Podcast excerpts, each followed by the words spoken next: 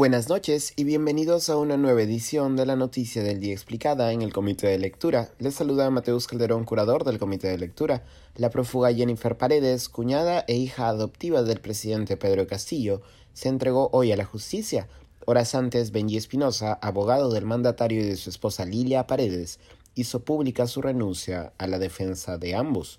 Como reportamos en la edición de ayer, personal de Fiscalía y de la División de Investigación de Delitos de Alta Complejidad DIVIAC de la PNP acudieron a Palacio de Gobierno tras emitirse una orden de arresto preventivo contra Paredes, el intento de detención preliminar de Jennifer Paredes por los presuntos delitos de organización criminal y lavado de activos ocurría en paralelo al arresto de otros cuatro ciudadanos que, según la Fiscalía, forman parte de un esquema para hacerse con obras públicas. Los arrestados fueron José Nenil Medina, alcalde del distrito de Anguía, en Cajamarca, los hermanos Hugo Johnny Espino y Angie Stephanie Espino, empresarios relacionados con Jennifer Paredes, y Daniel Príncipe Collazos, empresario que se encontraba conduciendo el auto donde se movilizaba José Medina al momento de su detención.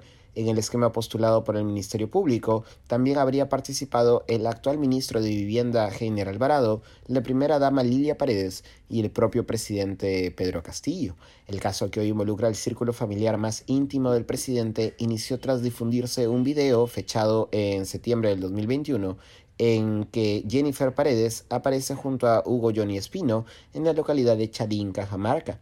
En las imágenes Paredes porta un chaleco de la constructora JJM Espino, se dirige a la comunidad de Chadín y garantiza la realización de obras de saneamiento a pesar de no ser funcionaria pública. Después de la emisión del reportaje, se supo que Espino, representante de la constructora JJM Espino, había visitado el despacho de la primera dama Lilia Paredes en al menos cinco ocasiones, Pronto también se supo que tanto la empresa constructora de Espino como otra vinculada a su familia había ganado licitaciones con el Estado.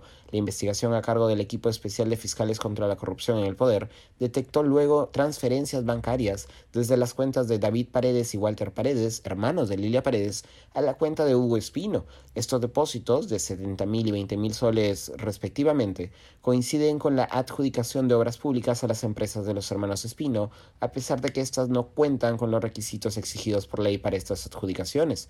Así, según la hipótesis del Ministerio Público, el esquema criminal habría contado con un jefe, Pedro Castillo, cabecillas, General Alvarado, ministro de Vivienda, y José Medina, alcalde de Anguía y amigo personal de Castillo, que ayudaban al direccionamiento de obras públicas, coordinadores, Lilia Paredes y un ciudadano todavía no identificado, testaferros, Jennifer Paredes, los empresarios Hugo Espino y Angie Espino y David Paredes y Walter Paredes, hermanos de la primera dama que guardaban el dinero de la presunta corrupción, y empresas fachadas para ganar las licitaciones.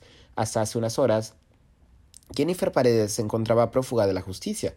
Hasta hace unas horas, Jennifer Paredes se encontraba prófuga de la justicia, después de que Fiscalía y la PNP no llegaran a ubicarla ayer en Palacio de Gobierno, uno de los lugares donde Paredes señaló que era su residencia habitual en Lima, de acuerdo con fuentes del semanario Hildebrandt, en sus 13, el ingreso de Fiscalía a Palacio de Gobierno fue demorado por orden expresa del presidente Pedro Castillo, quien habría llamado al jefe de la Casa Militar de Palacio. El periodista Américo Zambrano del mismo semanario ha afirmado que la Fiscalía dejó constancia de una amenaza verbal de parte del abogado de Pedro Castillo, Eduardo Pachas, al iniciarse la diligencia. Esto no se va a quedar así, esto va a tener consecuencias, habría dicho Pachas, según la Fiscalía.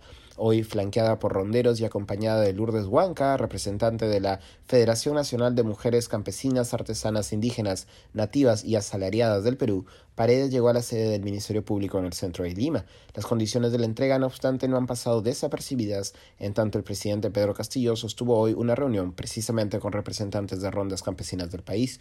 Horas antes de la entrega de Paredes, el penalista Benji Espinosa anunció su renuncia a la defensa legal de Pedro Castillo y Lilia Paredes. Eso ha sido todo por hoy. Volveremos mañana con más información. Que tengan una buena noche.